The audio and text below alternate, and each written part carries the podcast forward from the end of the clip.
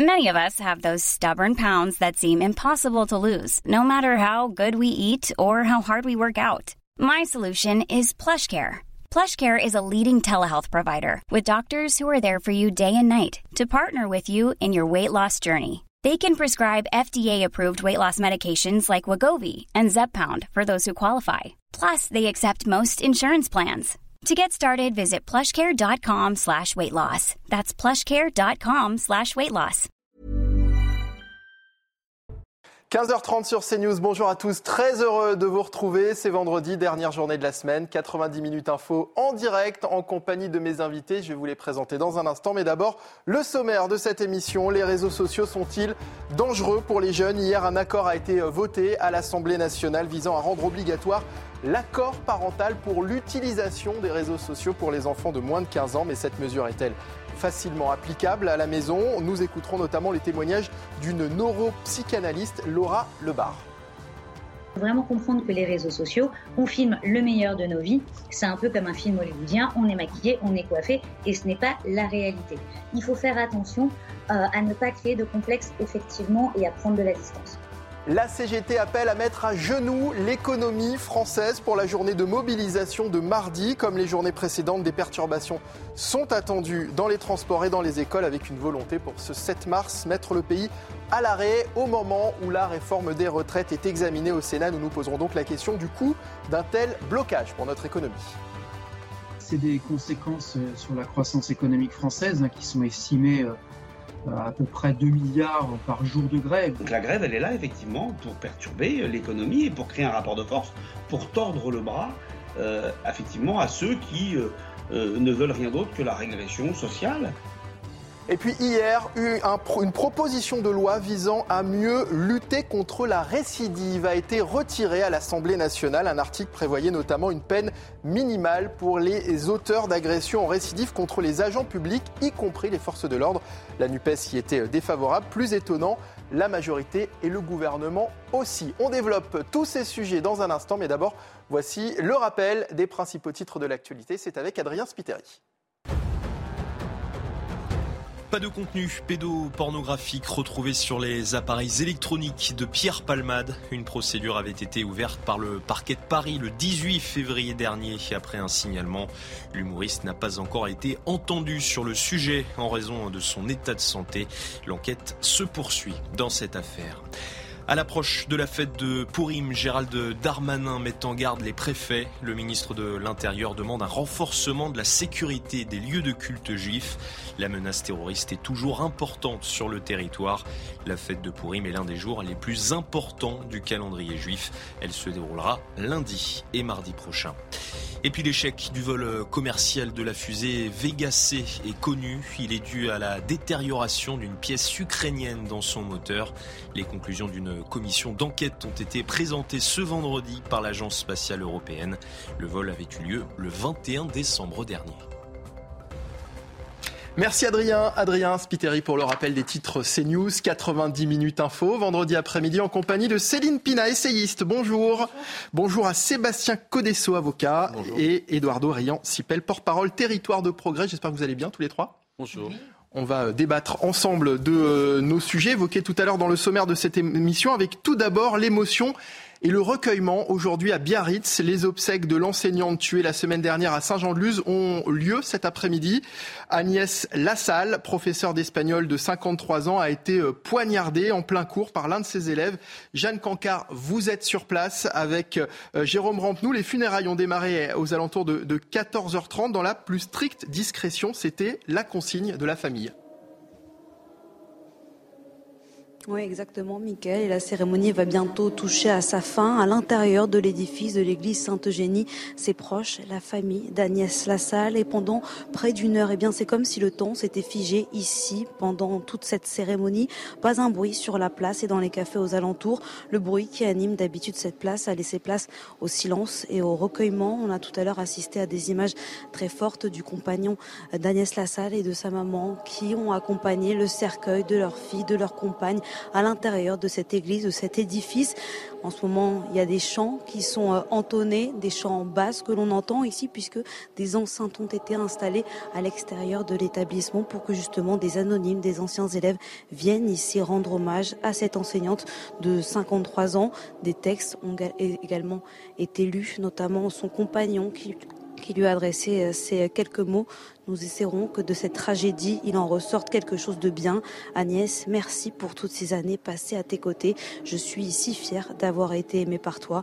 Et vous voyez en ce moment en direct sur les images de Jérôme Rampenou le portrait d'Agnès Lassalle qui justement dont le cercueil est en train de sortir de cette église Sainte-Eugénie, ici à Biarritz, ville dans laquelle elle vivait.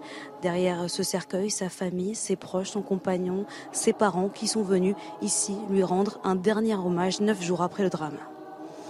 Très forte alors qu'on assiste à, cette cérémonie qui est en train de, se terminer avec euh, le cercueil d'Agnès Lassalle qui est en train de, sortir de, l'église. Jeanne, est-ce qu'on sait si euh, quelles sont les, personnes qui, assistent à cette cérémonie? Des proches, évidemment. Est-ce que des élèves d'Agnès Lassalle euh, étaient présents cet après-midi pour lui rendre hommage? Oui, Michael, les élèves d'Agnès Lassalle, ceux qui l'ont eu en cours cette année, étaient invités à venir ici, dans l'église, pour lui rendre hommage, mais évidemment à l'extérieur, sur le pavis, sur cette place Sainte-Eugénie à Biarritz, eh bien, on voit nombreux de ces anciens élèves. Il faut dire qu'Agnès Lassalle enseignait dans le lycée Saint-Thomas d'Aquin à Saint-Jean-de-Luz depuis 26 ans. C'est évidemment ce qui a été rappelé dans les textes qu'ont lu tout à l'heure ses proches. 26 ans, c'était finalement un symbole. Agnès Lassalle était un symbole de cet établissement euh, catholique très réputé du Pays Basque. Et aujourd'hui, ce qu'on voit avec le monde qui est venu lui rendre hommage, c'est que ce drame qui a eu lieu il y a maintenant neuf jours, eh bien, a déchiré finalement plus qu'un lycée, plus qu'une ville. C'est toute une région qui est brisée par cette tragédie. Merci beaucoup. Jeanne Cancar et, les images hein, de, Jérôme Rampenou à, Biarritz avec euh, les images de ce cercueil de cette professeure d'espagnol euh, assassinée il y a neuf jours en plein cours par euh, un de ses élèves. évidemment, tout, un, un, collège, un établissement, toute une région, nous disait Jeanne Cancard, tout un pays aussi ému par, par ce drame. place au, recueillement, on l'a compris, mais on ne peut s'interroger sur ce drame et sur ce climat anxiogène dans lequel les enseignants euh, euh, sont plongés euh, aujourd'hui, Édouard Dorian-Sipel C'est un drame terrible et, je suis très ému en regardant ces images. Et je crois qu'on peut le dire, hein, la douleur de la famille d'Agnès Lassalle, de, son compagnon, de ses élèves, de ses collègues. cette douleur, je crois qu'elle est la douleur de toute la nation et nous la partageons avec eux. Euh, c'est terrible ce qui s'est passé. Euh, un élève qui tue sa professeure avec un coup de couteau dans une classe. Bon, la justice euh, fera son travail.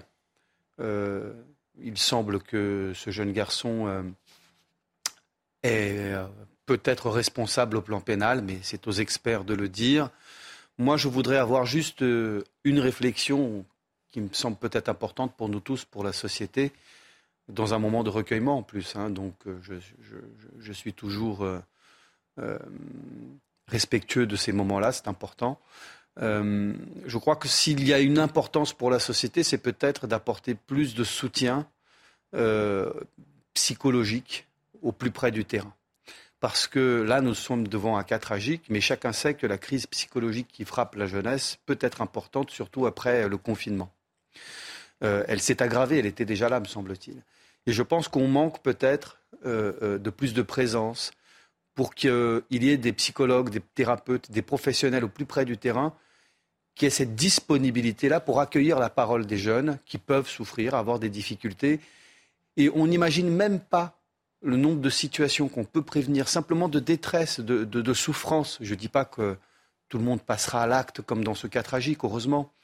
Mais je pense qu'il est vraiment important euh, qu'on mette le paquet sur la santé mentale ou sur le bien-être psychologique. Je ne parle même pas de santé mentale, mais sur le bien-être psychologique qui est un trait vraiment profond de nos sociétés modernes, très anxiogènes.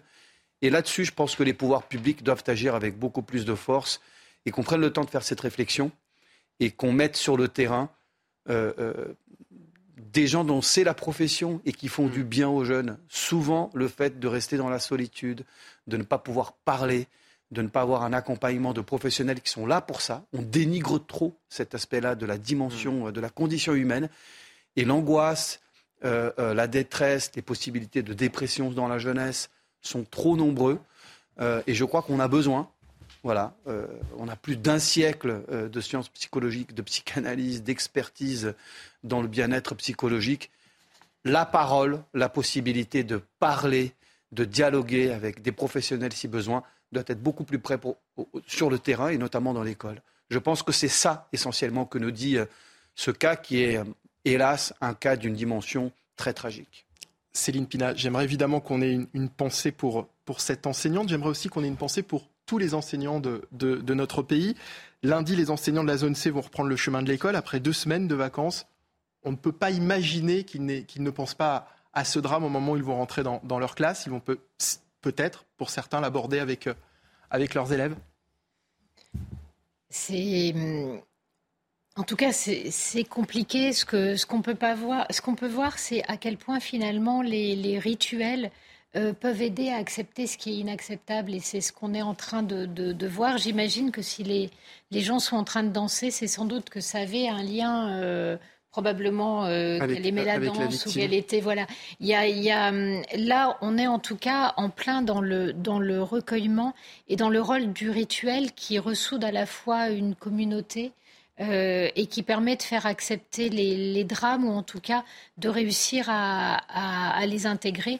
Il n'empêche qu'effectivement, pour un certain nombre d'enseignants, ce type de drame euh, montre en fait les, dangers auxquels ils sont confrontés euh, lorsqu'ils sont en face de jeunes qui paraissent pour certains être en manque de limites, être en manque de repères, peut-être être en, manque de soutien.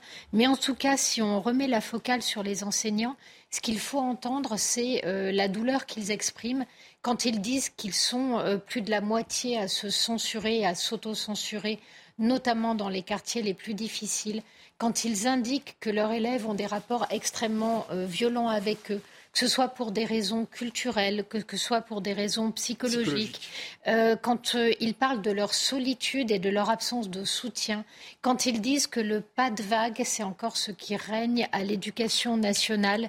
Et en fait, pour eux, ces drames, effectivement, témoignent de situations paroxystiques, mais sont peut-être aussi inscrits dans le refus d'autorité de la société. On va retrouver une nouvelle fois Jeanne Cancard qui se trouve encore une fois sur place à Biarritz. Jeanne, on, voit sur ces images, on a vu sur, sur, ces images des personnes en train de danser pour rendre hommage à Agnès Lassalle. Est-ce que vous pouvez nous, nous, expliquer Agnès Lassalle qui, qui aimait la danse, c'est ça? Exactement, Michael. Moment très fort de la fin de cette cérémonie. Et puis vous voyez ses proches, ses amis, ses collègues, ses élèves, des anonymes qui sont en train justement en ce moment d'applaudir puisqu'on vient de voir à l'instant, il y a quelques secondes, une danse ici devant le corbillard, devant le cercueil d'Agnès Lassalle. Une danse qui a été menée par son compagnon. C'était une passion qui les animait tous les deux puisque c'est d'ailleurs sur les planches qu'ils se sont rencontrés il y a 14 ans. C'est quand ils dansaient ensemble qu'ils ont fait leur connaissance et qu'ils ont commencé leur euh, relation. Agnès Lassalle, qui a enseigné pendant près de 30 ans, mais qui était aussi une passionnée de danse, de flamenco, de rock'n'roll. Et là, à l'instant, on vient de voir à la fois des sœurs de l'établissement du lycée Saint-Thomas d'Aquin à Saint-Jean-de-Luz, des amis d'Agnès Lassalle et puis son compagnon qui viennent de danser à l'instant avant que le corbillard, que le corbillard quitte le, parc, le parvis de cette place Sainte-Eugénie à Biarritz. Merci euh, Jeanne. C'est vrai qu'on a beaucoup parlé de, de cette enseignante en, disant qu'elle était qu'elle aimait énormément son métier, qu'elle avait presque que ça. On, voit, elle avait également des passions comme la danse. Sébastien euh, euh, Codesso, les enseignants aujourd'hui de, France sont en deuil? Ça, je, n'en doute absolument pas. Euh, évidemment, je crois que ce, drame a touché à tout le monde, pas seulement aux enseignants, mais également aux élèves, aux parents d'élèves, à toutes les composantes euh, de la société française.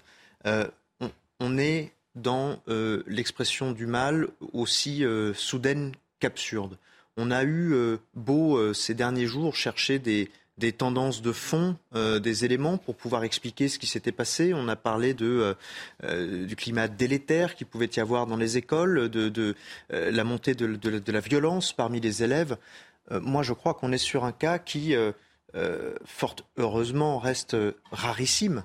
Il faut quand même le, reconnaître. Hein. Si l'on regarde les occurrences passées sur ce genre d'affaires, eh bien, il y en a eu très peu. maintenant, je crois que il faut aussi considérer le mal-être des, professeurs, pas uniquement, et là je suis d'accord avec Céline Pina, euh, dans, l'expression de, ce genre d'affaires, dans l'expression paroxystique de ce genre d'affaires, je crois qu'il faut quand même aussi prendre en considération euh, leur mal-être dans euh, des situations plus quotidiennes, plus courantes, sans avoir à attendre pour se poser ces questions-là que survienne un, drame comme celui-ci.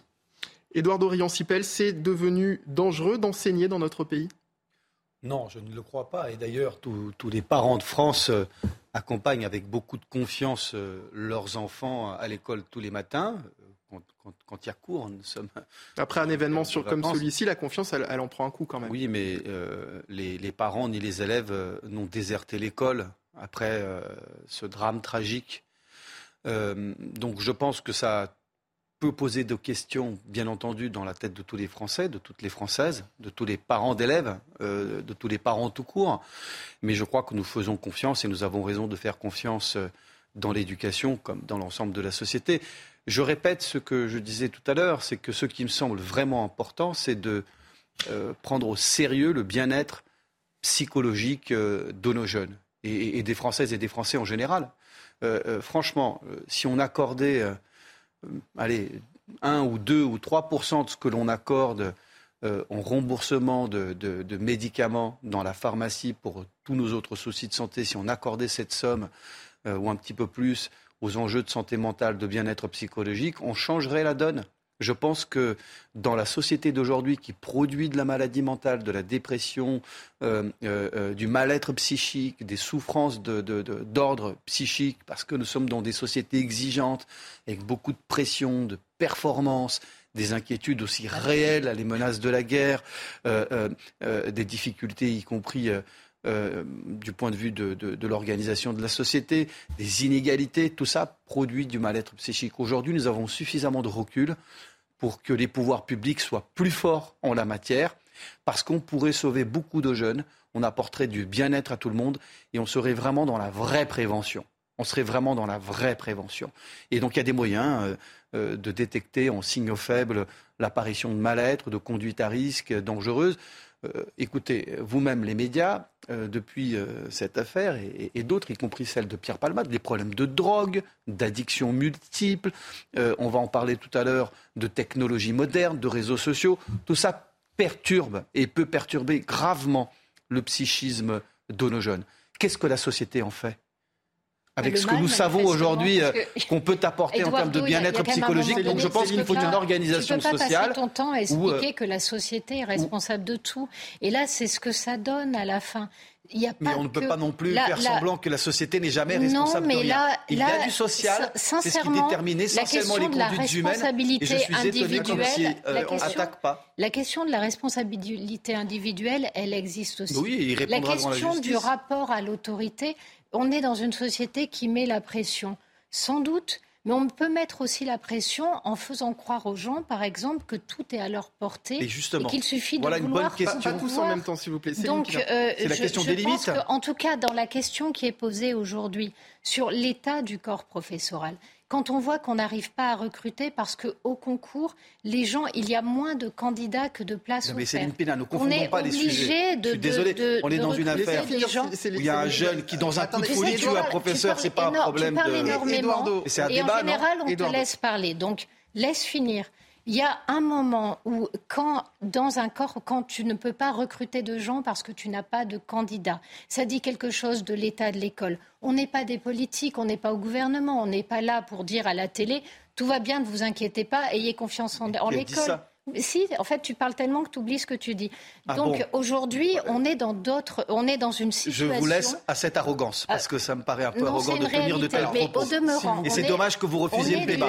on est dans une situation dans laquelle euh, l'école va mal, dans laquelle les professeurs l'expriment, dans lequel cela se traduit par un manque absolument pas le geste de ce, de ce, jeune homme. Mais, mais c'est pas ce que tu racontes non plus. Donc on est dans une situation dans laquelle, suite à des affaires comme ça, est-ce qu'on pense réellement que l'école va aller mieux? Est-ce qu'on pense réellement que les professeurs vont aller sans boulot au ventre à l'école. C'est un problème de santé psychique. entendre également le fait que le refus de l'autorité pose un certain nombre de problèmes, que les élèves se positionnent en permanence en victime, mais n'entendent pas les difficultés que peuvent avoir le corps professoral. Sur toute cette histoire, il n'y a pas que la société qui est responsable. Il se noue aussi des choses qui sont très importantes, qui sont aussi des choses politiques, qui sont aussi des choses intellectuelles. Et dans les tensions que l'on connaît aujourd'hui autour de l'école, on a les tensions que l'on connaît dans la société qui sont des refus en fait de contrat social, eh des refus d'acceptation de l'autorité. Une réponse à ça pour voir qu'on n'est pas éloigné sur la manière de poser des problèmes. Si vous acceptez juste un mot, un mot. Édouard de non, parce qu'on veut. L'idée n'est pas non plus de, créer la polémique là maintenant. L'heure est, bien sûr à l'émotion et euh, au, recueillement, puisque on assiste actuellement donc aux, obsèques d'Agnès Lassalle à, à, à, Biarritz. Après, évidemment, vous, dans ce cas précis l'état psychologique du, jeune garçon a été euh, euh, pointé du doigt. On peut évidemment, et c'est ce que Céline Pina, euh, je, crois, essaye de, dire sur ce plateau, on peut aussi pointer du doigt des dysfonctionnements oui, on peut, au, sein de l'école et au sein de, l'éducation nationale. Et on, doit, et au sein de, la, de la, sécurité de, nos institutions. Mais je suis d'accord avec cette question, mais j'ai le droit aussi de distinguer les problèmes, sans quoi on est dans la confusion mentale et on ne règle rien.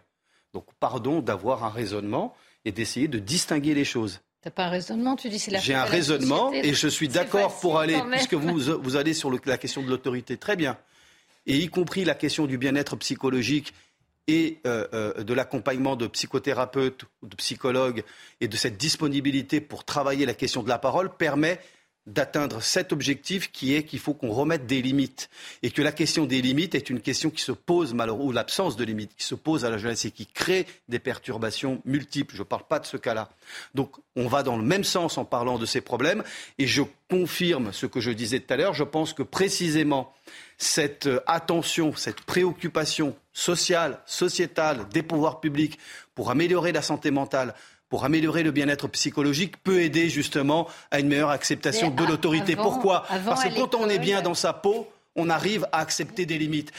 je ne sais pas si vous connaissez, moi je m'occupe, moi je lis beaucoup ah, euh, sur la matière. Je pense que si, et c'est ce que disent les psychanalystes en longueur de journée sur vos plateaux, on a un problème avec les limites. Le problème de l'autorité, c'est un problème d'accepter des limites, de ne pas vouloir transgresser tout le temps. Donc si on investit massivement vers ce sens, en ce sens, vous allez obtenir de résultats d'une société plus harmonieuse Alors, dans le respect des limites, voilà, que ce soit pour la drogue, pour les réseaux sociaux, pour les comportements violents, Edouard tous les niveaux. Il y, a, juste quelque chose, c'est qu'en fait, à l'école, avant, il n'y avait pas besoin d'avoir des psychologues et des psychanalystes. Je ne dis pas que ça ne peut pas être utile dans certains cas.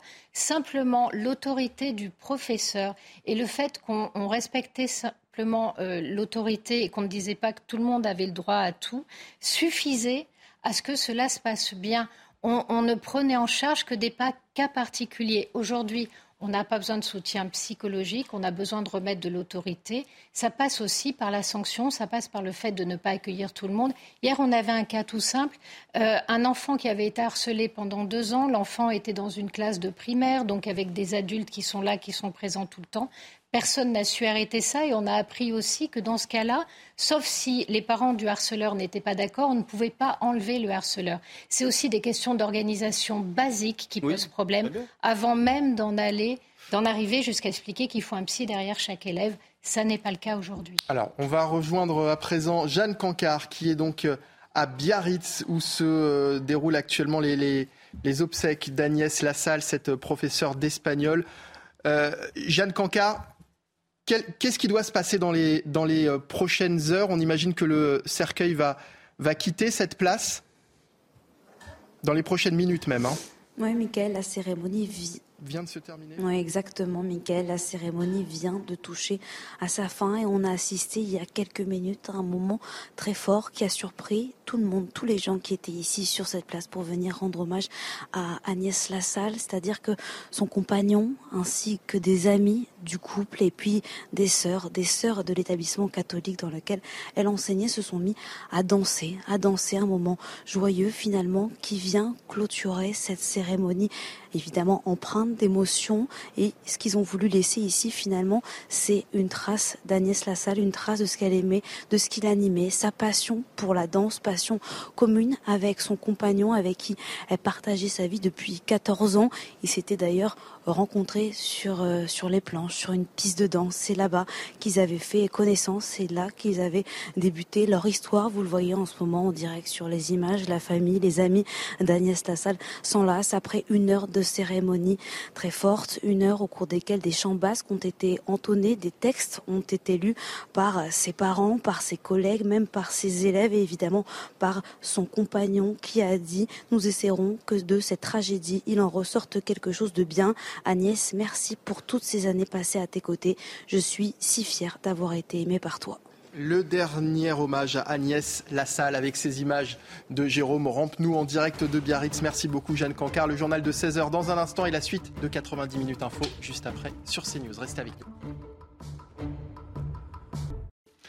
CNews, la CGT appelle à mettre à genoux l'économie française pour la journée de mobilisation de mardi. Comme les journées précédentes, des perturbations sont attendues dans les transports et dans les écoles avec une volonté pour ce 7 mars, mettre le pays à l'arrêt au moment où la réforme des retraites est examinée au Sénat. Il faut qu'il y ait le maximum de monde qui ne travaille pas le 7 mars. On veut la généralisation des grèves parce que la généralisation des grèves, ça me semble assez clair, c'est que euh, tout le monde agisse. On en parle dans un instant pour la suite de 90 minutes info, juste après le journal de Simon Guillain. Bonjour Simon. Bonjour Mickaël et bonjour à tous ceux qui nous ont rejoints sur CNews. Trois mois après la disparition de Kevin et Leslie dans les Deux-Sèvres, l'enquête s'accélère. Un ami du couple a été mis en examen pour enlèvement et séquestration, puis placé en détention provisoire. Et on va tout de suite prendre la direction euh, du tribunal de Poitiers, où on va retrouver nos envoyés spéciaux euh, Régine Delfour et Sacha Robin. Régine, euh, je le disais, le premier suspect a été placé en détention provisoire et un deuxième suspect est actuellement présenté à un juge. Régine. Oui, Simon, euh, ce deuxième suspect a été déféré euh, en début d'après-midi et il est présenté à un juge d'instruction qui va euh, lui signifier une éventuelle mise en examen. Cet homme a 22 ans, il, habite à Puyraveau. C'est dans cette commune de Charente-Maritime que le 8 décembre, des enquêteurs ont trouvé des effets personnels appartenant à Leslie et Kevin dans un container. Hier, un troisième homme a été placé en garde à vue à 11 heures. Sa garde à vue a été prolongée et lui qui est un homme de 23 ans et lié au premier, au principal suspect, sera déféré euh, demain en fin de matinée au tribunal judiciaire de Poitiers. Vous l'avez dit, le principal suspect a été euh, mis en examen des chefs d'enlèvement et séquestration. Il a été placé en détention provisoire. Lui, à 22 ans, c'est un ami de Kevin et Leslie. Euh, il devait d'ailleurs, ce couple devait d'ailleurs dormir à Praek, au domicile de ce suspect. Euh, les enquêteurs donc privilégient euh, la piste criminelle liée à un trafic de stupéfiants. Merci beaucoup Régine Delfour pour ces dernières informations et merci à Sacha Robin qui vous accompagne sur place au tribunal de Poitiers. Les obsèques d'Agnès Lassalle se tiennent aujourd'hui à Biarritz. Cette professeure d'espagnol est décédée la semaine dernière après avoir été poignardée par l'un de ses élèves. on va aller sur place à Biarritz où on retrouve en direct nos envoyés spéciaux Jeanne Cancard avec Jérôme Rampenou. Jeanne, vous êtes devant l'église Sainte-Eugénie et la messe euh, s'est terminée il y a une petite demi-heure maintenant. Oui, Simon, la messe, la cérémonie vient de se terminer ici, alors sur la place Sainte-Eugénie à Biarritz. Il y a encore du monde, des proches, des amis, de la famille d'Agnès Lassalle qui continuent à échanger, à s'embrasser, alors que le corbillard, lui, est déjà parti. Ce qu'on veut vous raconter, c'est ce qu'on a retenu principalement de cette cérémonie. Évidemment, beaucoup de dignité, mais surtout un moment très fort à la fin de cette cérémonie.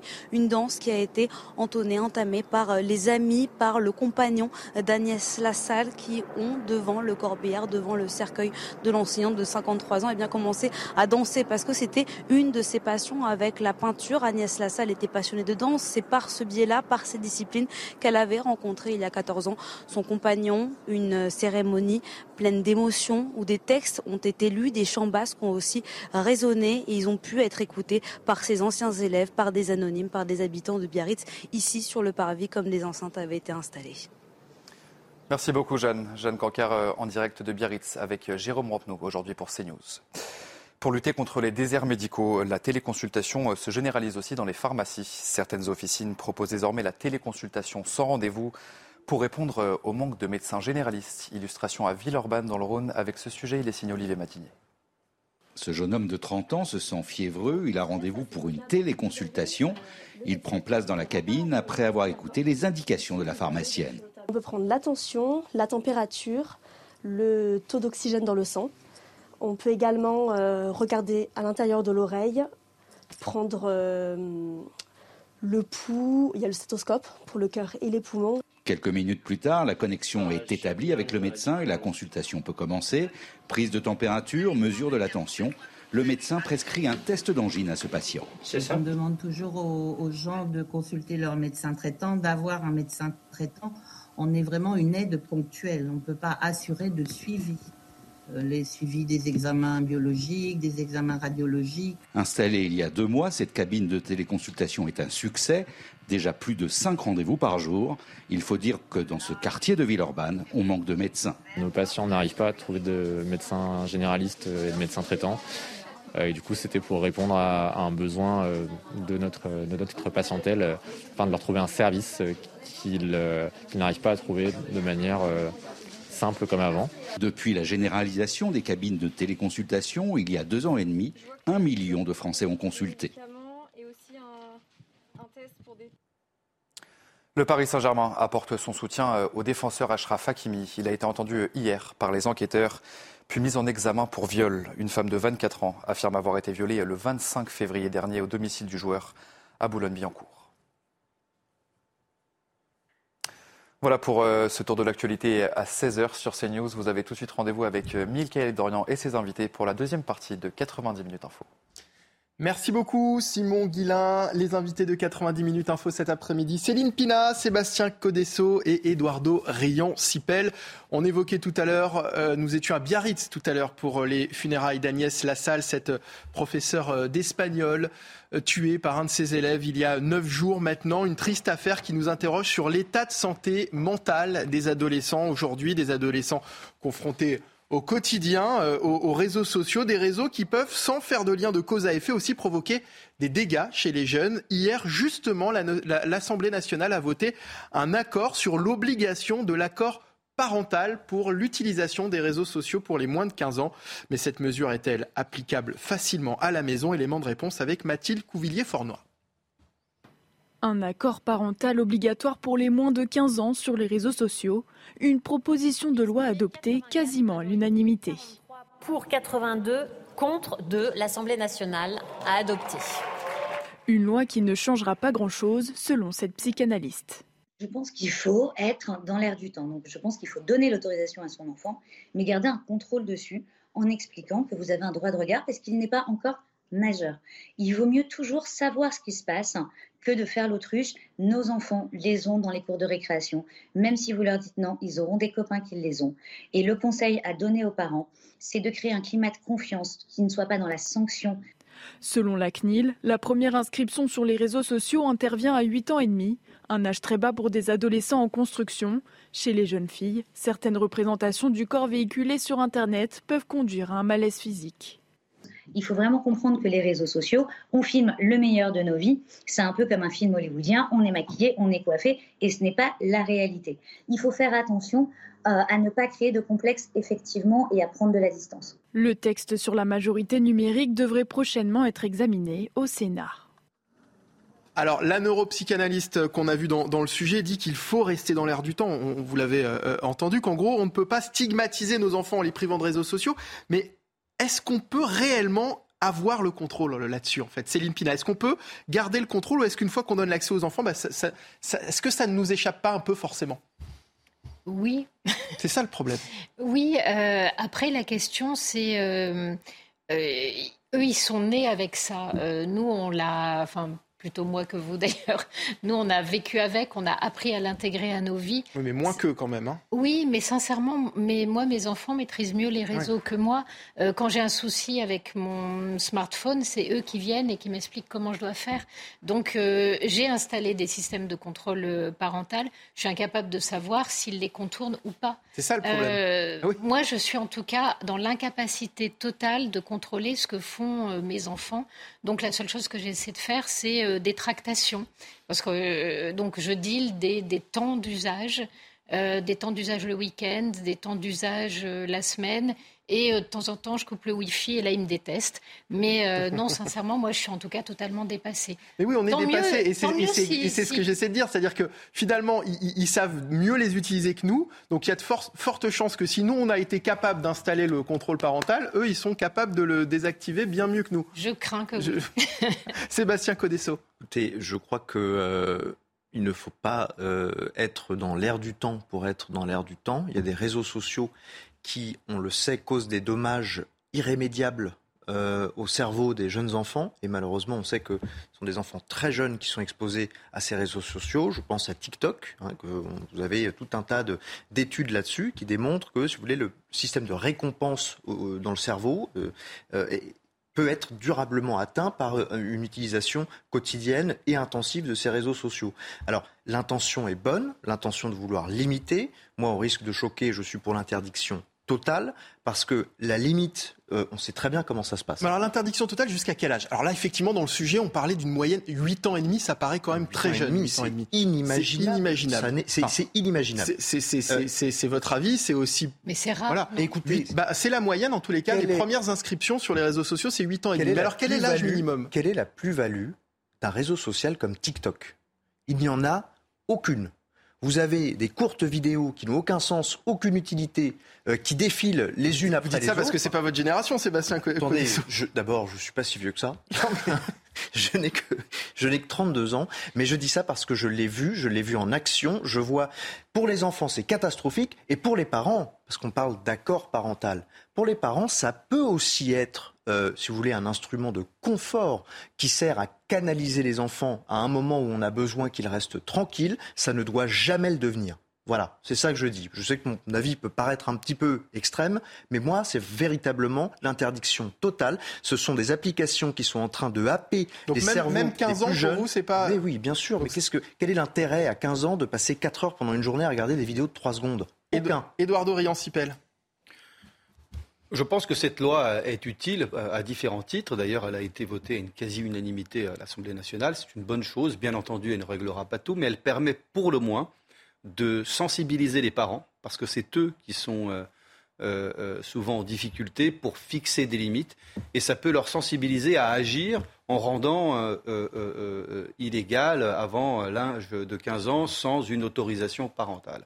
Donc je, peux, je pense que déjà ça permet. Enfin, rendre illégal à la maison, c'est impossible de. Je pense on que, peut pas vérifier. Je pense que franchement, ça permet d'abord une meilleure prise de conscience des parents et peut-être d'inciter définitivement un certain nombre d'entre eux à agir, parce que le problème il est le même que celui dont on parlait tout à l'heure, c'est celui de la limite. Interdire totalement, ça, n'existe pas.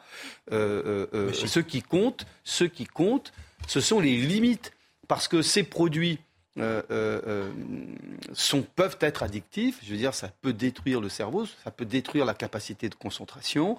Ça fonctionne comme des drogues et bombarder l'esprit d'images, sans parler de toutes les dérives et de la perversion qu'il peut y avoir sur les réseaux sociaux, bien entendu, le cyberharcèlement. enfin voilà, si on laisse des enfants livrés à eux-mêmes, seuls, soit sur un espace physique ou soit sur un cyberespace, ils peuvent se retuer. Vous savez, il y a un livre connu qui mm. a donné un, un film connu, c'est Sa Majesté des mouches. Ce sont des enfants perdus sur une île déserte, rendus à eux-mêmes. Et bah, c'est la violence pure. Donc un on pas. très court. C'est la limite et la reprise de l'autorité parentale qui me permet qui, à mon avis, est, Non, moi j'ai une question, Sébastien Codesso. Après, on va devoir passer à, autre chose. Je, m'adresse euh, à, l'avocat. Euh, on vote une loi pour que euh, le contrôle parental soit obligatoire pour les enfants de moins de 15 ans. Est-ce que, clairement, est-ce que c'est vérifiable à la maison Attendez, ça, n'est absolument pas vérifiable. Un, enfant à 10 ans est capable d'utiliser un VPN pour se localiser dans un autre pays, échapper au contrôle parental et donc avoir accès à l'application s'il a envie d'y avoir accès. On fait une interdiction, on fait une limitation. Alors si cette limitation n'est pas respectée, c'est de la responsabilité de qui? Est-ce que c'est de la responsabilité des parents? Est-ce que c'est de la responsabilité responsabilité des fournisseurs d'accès, une simple limitation n'aura aucun effet. Ce qu'il faut, c'est une Interdiction. C'est le rôle des parents qui me paraît important. On passe à autre chose. La CGT appelle à mettre à genoux l'économie française pour la journée de mobilisation de mardi. Comme les journées euh, précédentes, euh, des perturbations sont attendues dans les transports et dans les écoles avec une volonté cette fois pour le 7 mars, mettre le pays à l'arrêt au moment où la réforme des retraites est examinée au Sénat. Alors concrètement, combien coûterait un blocage total du pays? On voit ça avec Augustin Donadieu. L'objectif des syndicats est clair, bloquer le pays. Mardi prochain, les secteurs des transports, de l'énergie, de l'éducation devraient être à l'arrêt, avec un impact très important sur le quotidien des Français, mais aussi sur l'économie. C'est des conséquences euh, sur la croissance économique française hein, qui sont estimées euh, à peu près 2 milliards par jour de grève. Donc ça risque d'être une perte de 2 milliards. C'est à peu près 0,08% euh, de croissance en moins. Du côté des syndicats, on espère que la grève de mardi s'installera dans la lignée des mobilisations de ces 30 dernières années, qu'importent les pertes économiques engendrées? Effectivement, la grève est l'outil des travailleuses et des travailleurs pour créer un rapport de force et gagner des conquêtes sociales. Donc la grève, elle est là effectivement pour perturber l'économie et pour créer un rapport de force, pour tordre le bras euh, effectivement à ceux qui euh, euh, ne veulent rien d'autre que la régression sociale. En 1995, une réforme des retraites portée par Alain Juppé provoque des grèves qui coûteront 0,2 points de PIB à la France. Même chose en 2010 avec la réforme d'Éric Woerth, entre 0,1 et 0,2 points d'activité en moins. Mais les économistes s'accordent à dire que l'impact de ces grèves n'est que limité sur la croissance économique, car l'activité perdue est rapidement rattrapée les mois qui suivent les mobilisations. Et avec nous pour en parler, Éric Meyer, secrétaire fédéral Sudrail. Bonjour, merci d'être avec nous cet après-midi. Euh, l'impact des grèves sur les Français et, le fait que l'économie du pays euh, euh, risque d'en prendre un coup, c'est le prix à payer pour obtenir gain de cause? Bah, Bien sûr. Enfin, cette réforme, c'est pas nous qui l'avons qui l'avons voulu. Il y a plus de 9 salariés sur 10 qui sont contre. presque presque trois quarts des Français qui sont contre. Il y a des mobilisations euh, avec des, manifestations énormes à plus d'un million et demi de personnes euh, euh, depuis, un mois et demi, et un gouvernement qui reste complètement sourd aux, demandes, légitimes de retrait du texte et, de réexamen d'une autre façon de, financer aujourd'hui les régimes de retraite. Donc voilà, aujourd'hui c'est clairement le gouvernement qui se met dans cette situation. Euh, d'irresponsabilité, bah, donc ce sera à lui euh, d'en subir les conséquences. Mettre, je cite, hein, à genoux l'économie du pays, c'est ce que demande la CGT pour cette journée du, 7 mars. C'est ce que vous souhaitez euh, également chez Sudrail? Bah, quand, on, quand, on appelle alors Sudrail et, les trois autres organisations syndicales représentatives de la SNCF appellent à une grève reconductible hein, dès, le, dès, le, 7 mars, oui, l'objectif euh, c'est clairement de, bloquer l'économie, euh, parce qu'aujourd'hui, c'est euh, la seule méthode qui, est entendue par, les gouvernants, en place. le dialogue social, ça ne fonctionne pas. les manifestations, ça ne fonctionne pas. les grèves de 24 heures, ça ne fonctionne pas.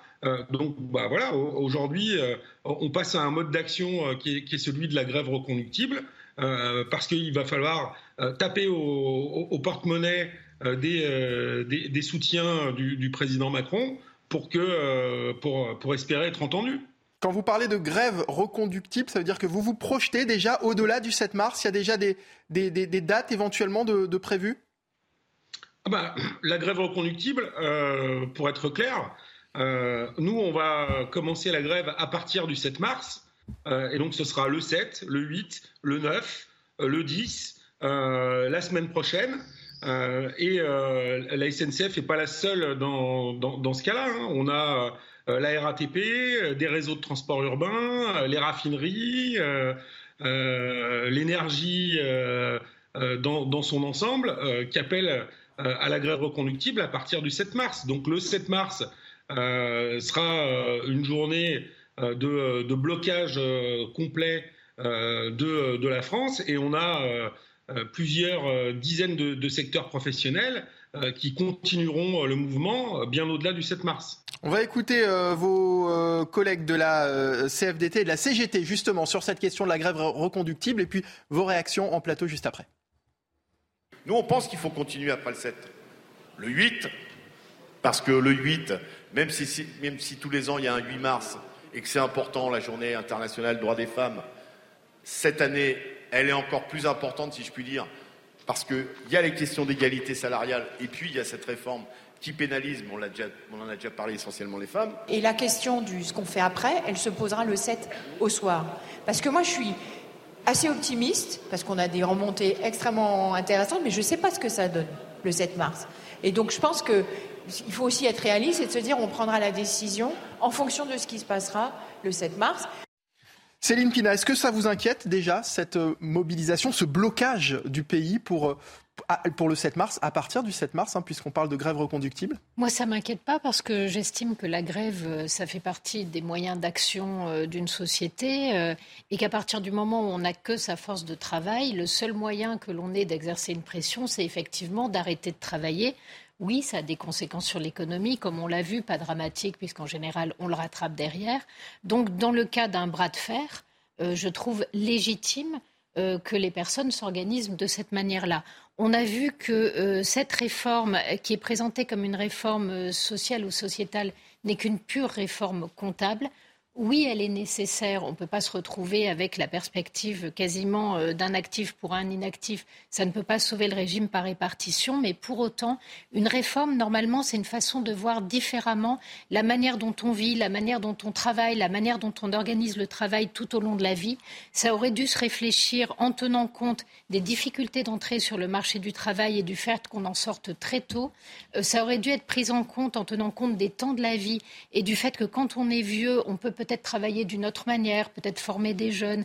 Sauf que toutes ces discussions n'ont jamais eu lieu et qu'aujourd'hui, c'est cette absence totale de, de, perspective euh, sociale et sociétale qui explose au visage du gouvernement et c'est mérité. Et je trouve insupportable de mettre la responsabilité sur le dos des gens qui font la grève. D'abord parce que la première conséquence, c'est une amputation de leur salaire Aujourd'hui, les temps sont durs, euh, l'inflation explose. Donc, si les gens choisissent de se mettre en difficulté, c'est que vraiment pour eux la question est importante. Et je trouve que le discours du gouvernement visant à expliquer que les grévistes vont tuer l'activité de la France est euh, au mieux ridicule au pire, franchement inacceptable. Alors vous, vous soutenez ce mouvement. Écoutez, avant de vous donner la parole, Edouard Dorian-Sipel, je voudrais qu'on écoute euh, la réaction de, de Carl Olive, euh, député Renaissance des Yvelines, qui était euh, l'invité de CNews ce matin. Et lui, il distingue grève et blocage de pays. Écoutez. Faire une grève, euh, évidemment, c'est institutionnel. Bloquer le pays, c'est autre chose. Et quand j'entends euh, la CGT qui euh, n'hésite pas à dire, d'ailleurs dans une forme pour filer l'image que la France va être à genoux, je trouve que c'est très fort et je ne suis pas sûr que ce soit très intégré par l'ensemble des Français. Édouard Dorian-Sipel. On a l'habitude avec les slogans un peu guerriers de la, de la CGT à la veille d'une manifestation. Voilà, ça, fait partie aussi du rituel social français. Et, et, bon, il y a cette journée du 7 mars. Je pense qu'il y a des raisons de penser qu'elle sera naturellement euh, suivie, euh, euh, vu les précédentes mobilisations.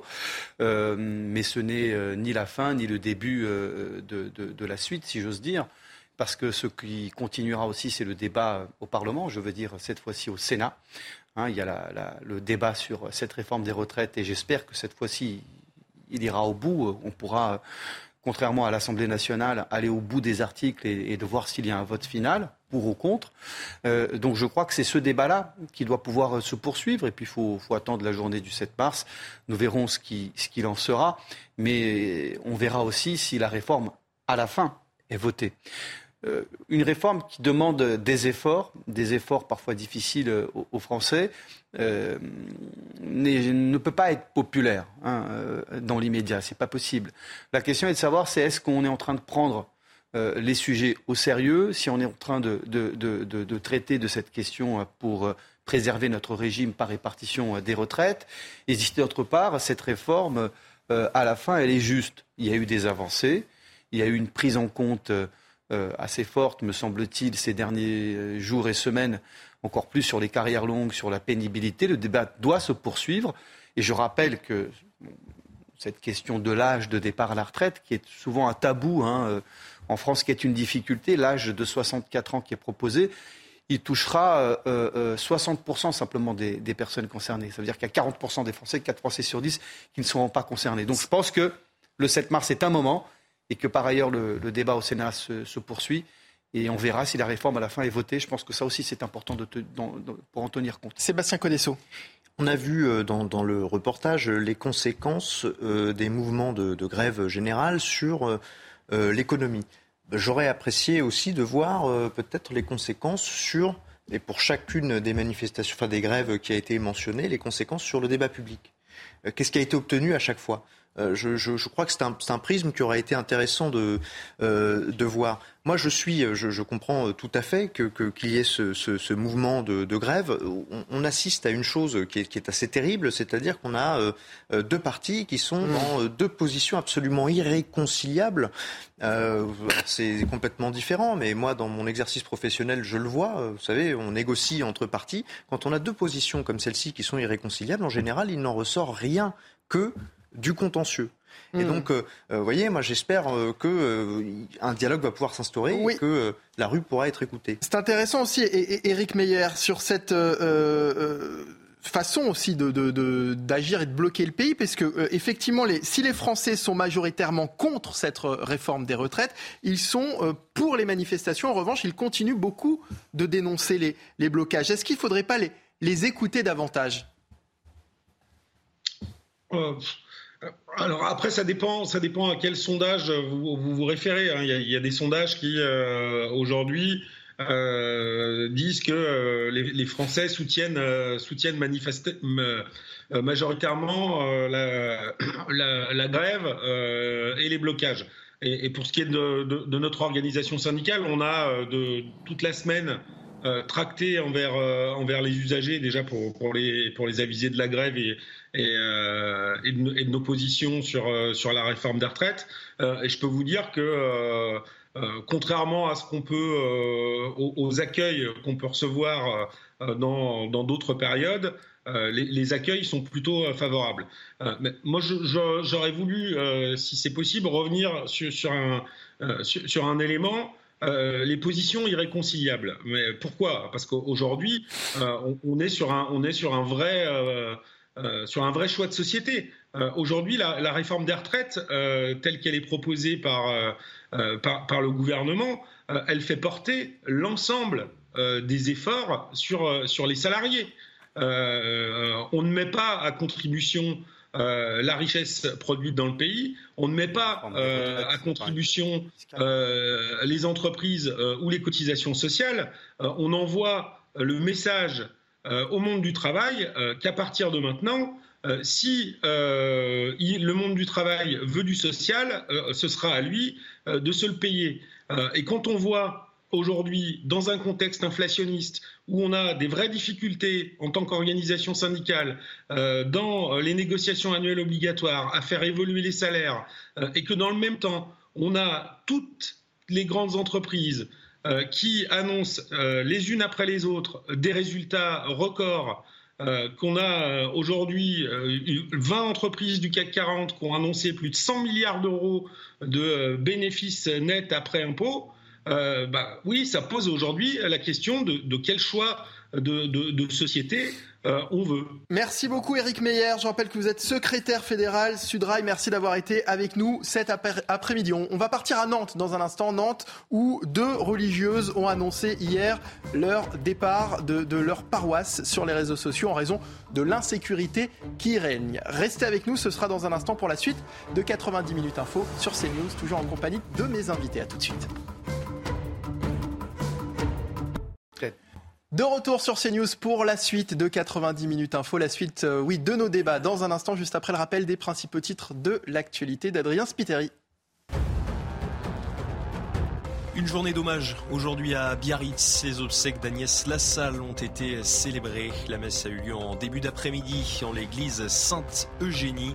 L'enseignante d'espagnol a été tuée la semaine dernière à Saint-Jean-de-Luz par l'un de ses élèves. L'adolescent de 16 ans a été placé en détention provisoire. L'usine Buitoni de Caudry mise à l'arrêt en cause une chute importante des ventes de pizzas. Elles sont suspectées d'avoir provoqué la mort de deux enfants et des dizaines d'intoxications. Après neuf mois d'arrêt, l'usine avait rouvert partiellement en décembre. Et puis le Paris Saint-Germain apporte son soutien à Ashraf Hakimi. Le footballeur a été entendu hier par les enquêteurs de la sûreté territoriale des Hauts-de-Seine, puis mis en examen pour viol. Une femme de 24 ans affirme avoir été violée le 25 février dernier. Interrogé sur l'affaire, l'entraîneur Christophe Galtier n'a pas souhaité s'exprimer. Non, mais il y a un vrai souci de Merci beaucoup Adrien Spiteri pour le rappel des titres CNews. On vous en parlait hier à Nantes face à l'insécurité. Des religieuses ont, décidé de quitter la ville. Deux sœurs ont décidé, euh, ont, ont annoncé le, leur départ de, de, leur paroisse sur euh, les réseaux sociaux, joint hier par la rédaction de CNews. L'adjoint à la maire de Nantes a botté en touche. Au contraire, il a même dit sur notre antenne que la situation s'améliore et qu'il était surpris du message des religieuses. Écoutez l'une des sœurs et juste après l'adjoint à la mer de Nantes.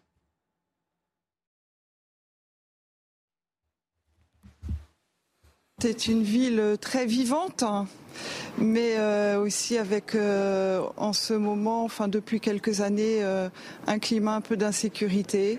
je pense que c'est tout un ensemble. Hein, Aujourd'hui, malheureusement, on voit parfois des deals qui se, qui se font sous nos yeux. C'est vrai que le contexte actuel étant à l'amélioration, et ce sont les chiffres notamment de la préfecture qui le prouvent, mais euh, les commerçantes, les commerçants comme les habitants euh, du quartier euh, m'en parlent aussi régulièrement que cette situation s'améliore.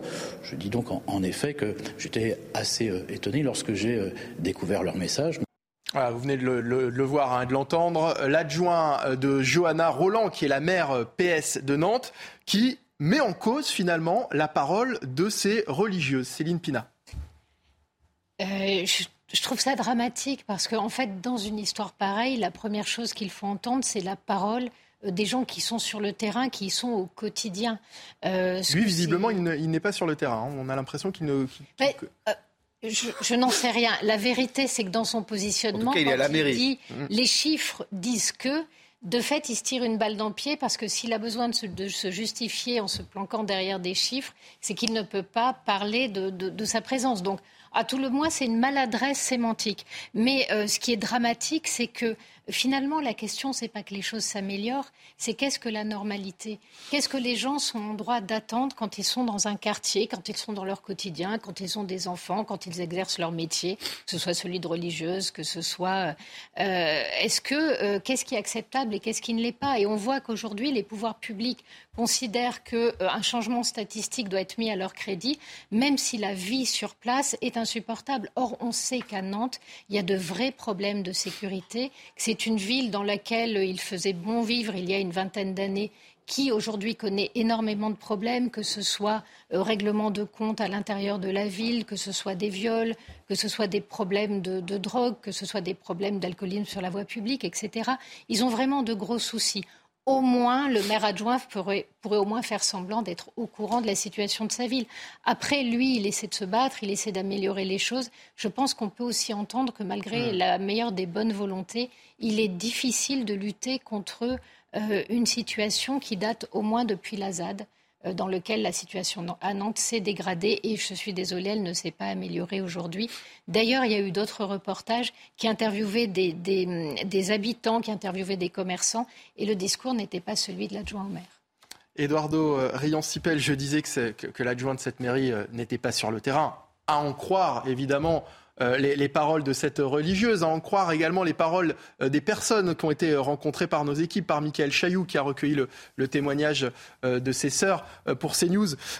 Comment est-ce que vous comprenez qu'on puisse réagir de cette façon lorsqu'on est élu dans une commune? J'espère que Johanna Roland, qui est la maire de Nantes, a pris son téléphone pour appeler ses sœurs ou, leurs responsables. Vous croyez, vous? Je l'espère et je pense qu'il faut le faire. Je pense qu'il faut le faire, c'est la première chose à faire. Euh, euh, euh, si j'étais maire de, Nantes, c'est ce que j'aurais fait.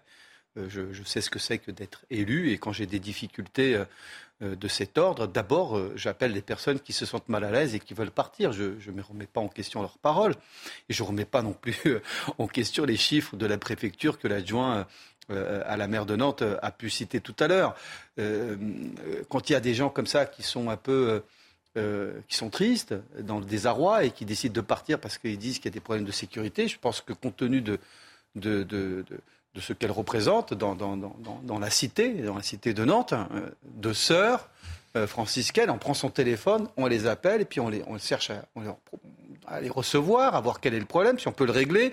De quoi s'agit-il Pourquoi partez-vous Quelles sont les difficultés de sécurité ou alors... on, va, on va essayer de les régler s'il y en a, ou alors on va essayer de rassurer si on peut rassurer. On installe un dialogue parce que je pense que, vous savez, dans la période qui est la nôtre, on en parle à la télévision, euh, le problème devient euh, euh, je ne dis pas que c'est un problème national, mais on en discute à, l'échelle nationale. Donc ça a des effets sur l'image de la ville de Nantes, sur la perception que les propres Nantais peuvent avoir de leur propre ville. Donc je pense qu'il serait peut-être bienvenu et autrement que par simple charité, que la maire de Nantes appelle ses sœurs, appelle leur hiérarchie euh, et qu'elle cherche à, les convaincre de revenir parce qu'ils feront le nécessaire avec l'État pour garantir leur sécurité. Et Je pense que c'est important de le faire. Et leur dire autre chose que ce n'est pas vrai, ça va beaucoup mieux dans le centre-ville de Nantes. Oui, je pense un peu que, ce que nous euh, dit parler à votre euh, micro, ce, monsieur Sébastien à, la caméra de CNews euh, ne risque pas d'instaurer un dialogue direct avec les sœurs qui sont les premières concernées. C'est évident. Sur ce que dit l'adjoint au maire, vous savez, moi il y a une chose que j'aime beaucoup dans le, dans le cadre de mon exercice professionnel d'avocat, c'est voir une partie adverse ramer. Mais il y a une chose que j'aime encore plus que ça, c'est voir un élu, un politique euh, ramer aussi. Voyez ça fait parfois partie du métier, euh, mais bon. Parole de porte-parole. C'est faire la politique, c'est le, on est à un tel niveau de déconnexion. Il n'y a pas de politique quand même. à Nantes, on le, on le sait, on l'a vu ces derniers mois, ces dernières semaines. Il y a des problèmes qui sont euh, extrêmement graves, euh, qui, qui, qui n'arrêtent pas. Et vous avez ce monsieur qui vient nous dire que, mais non, mais tout va bien et que si les gens s'en vont, c'est eux qui sont dans l'erreur, euh, parce que la situation s'améliore. Mais à quel degré de déconnexion sommes-nous? Voyez, la, décence commanderait à, ce monsieur, effectivement, et ça a été très bien dit à ma droite, euh, euh, eh bien de, prendre en, considération, de prendre connaissance de cette situation auprès de ses administrés. Parce que c'est ça, hein, il ne faut quand même pas oublier que ce monsieur, théoriquement, est bien le serviteur de ces dames. Et donc, ils devraient s'enquérir de leur situation et faire le nécessaire pour que nous n'en arrivions pas là. Allez, une courte pause. On revient dans une poignée de secondes pour la dernière partie de 90 minutes info, toujours sur CNews en direct. À tout de suite. Dernière partie de 90 minutes info, toujours en direct sur CNews. Hier, une proposition de loi visant à mieux lutter contre la récidive a été retirée à l'Assemblée nationale. Un article prévoyait notamment une peine minimale pour les euh, auteurs d'agressions euh, en récidive contre les agents publics, y compris les forces de l'ordre. La NUPES y était défavorable. Plus étonnant, la majorité et le gouvernement aussi. Les précisions de Mickaël Dos Santos. La proposition de loi pour le retour des peines planchées n'aura pas fait long feu. Le groupe Horizon d'Édouard Philippe était favorable au retour de peine minimale contre les récidivistes auteurs de violences contre les agents publics. C'était sans compter sur l'opposition de ses alliés de la majorité. J'étais prête au combat. Combat d'idées. Argument contre argument, conviction contre conviction. J'étais moins prête au coup tordu. Quel gâchis. Nous travaillons pour ceux qui se lèvent, pour aller nous protéger, nous instruire, nous enseigner. Et nous leur devons. Pour cette représentante de la police, ce retrait est une occasion ratée de protéger les membres de sa profession. Qu'est-ce que je vais dire à mes collègues demain lorsque blessés, mutilés, les auteurs des infractions dont ils sont victimes sont libérés et sortent du tribunal en sifflant Je n'aurai plus rien à leur dire. Les peines planchées, Éric Dupont-Moretti n'y est pas favorable. Elles n'ont jamais permis de réprimer la délinquance ni de lutter contre la récidive. Le passé en témoigne nous disposons déjà des résultats d'une expérimentation grandeur nature menée sous le quinquennat du président Sarkozy. Les peines planchées n'ont pas entraîné un recours plus important aux peines d'emprisonnement en matière délictuelle. Sans surprise, la NUPES s'est également opposée au retour des peines planchées.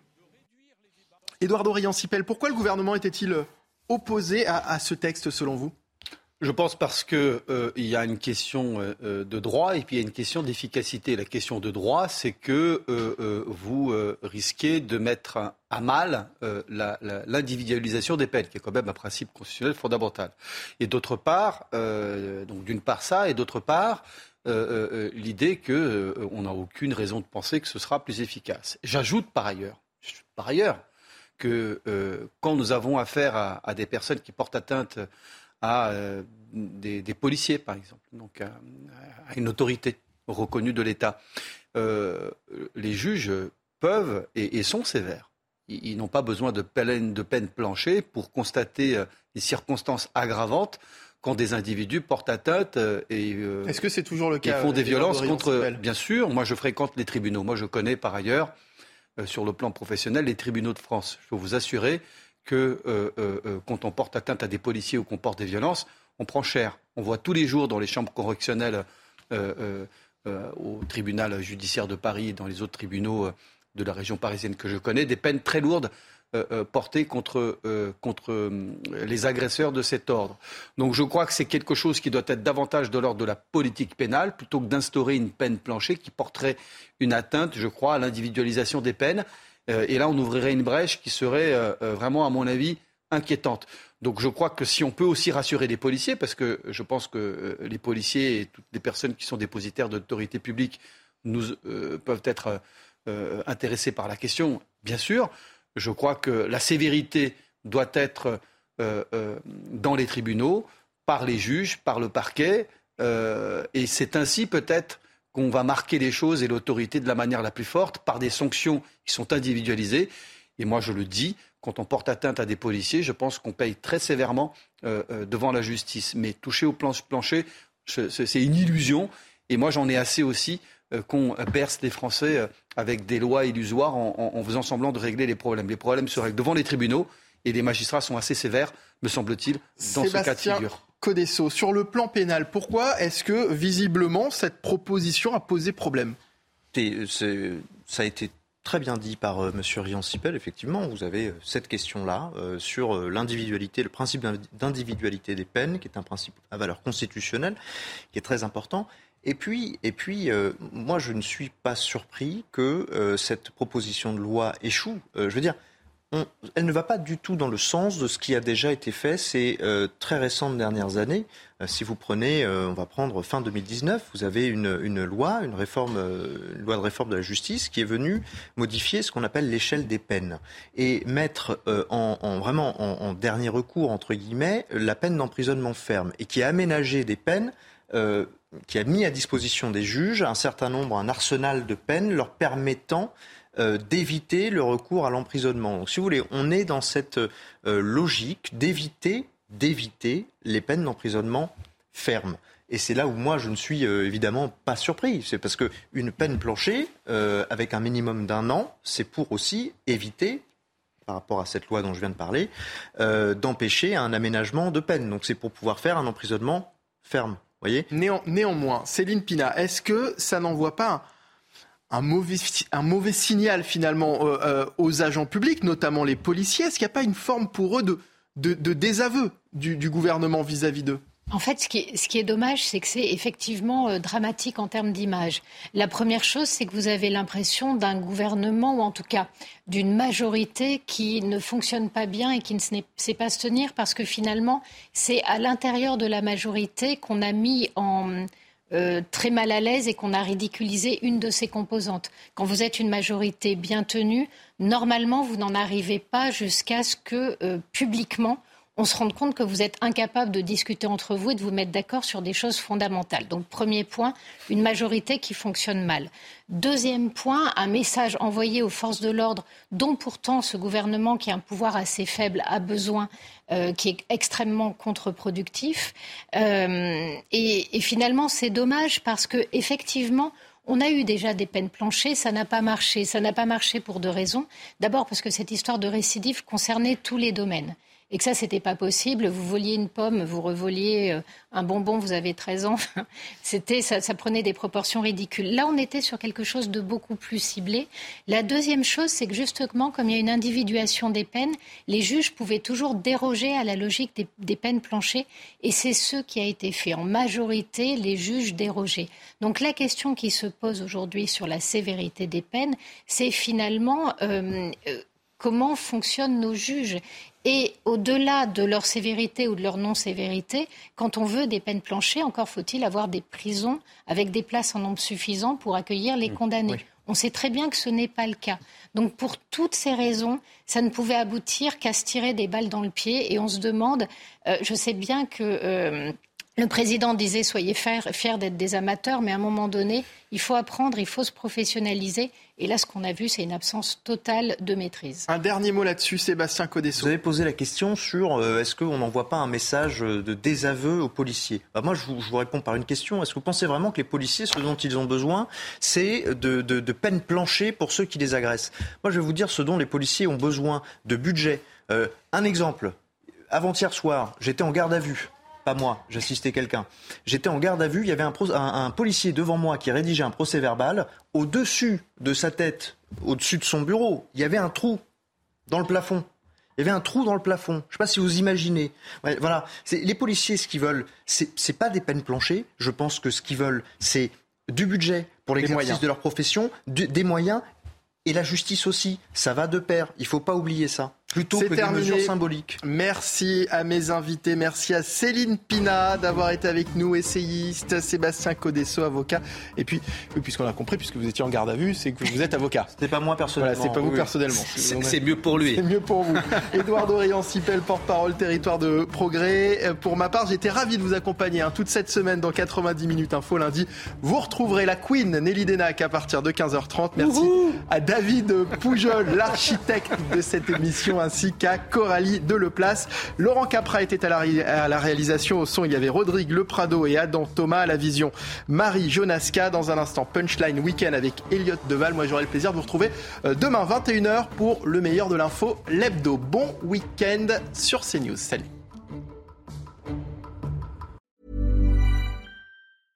Hey, it's Paige DeSorbo from Giggly Squad. High quality fashion without the price tag. Say hello to Quince. I'm snagging high-end essentials like cozy cashmere sweaters, sleek leather jackets, fine jewelry, and so much more. With Quince being 50 to 80% less than similar brands. And they partner with factories that prioritize safe, ethical, and responsible manufacturing. I love that. Luxury quality within reach. Go to quince.com slash style to get free shipping and 365 day returns on your next order. Quince.com slash style.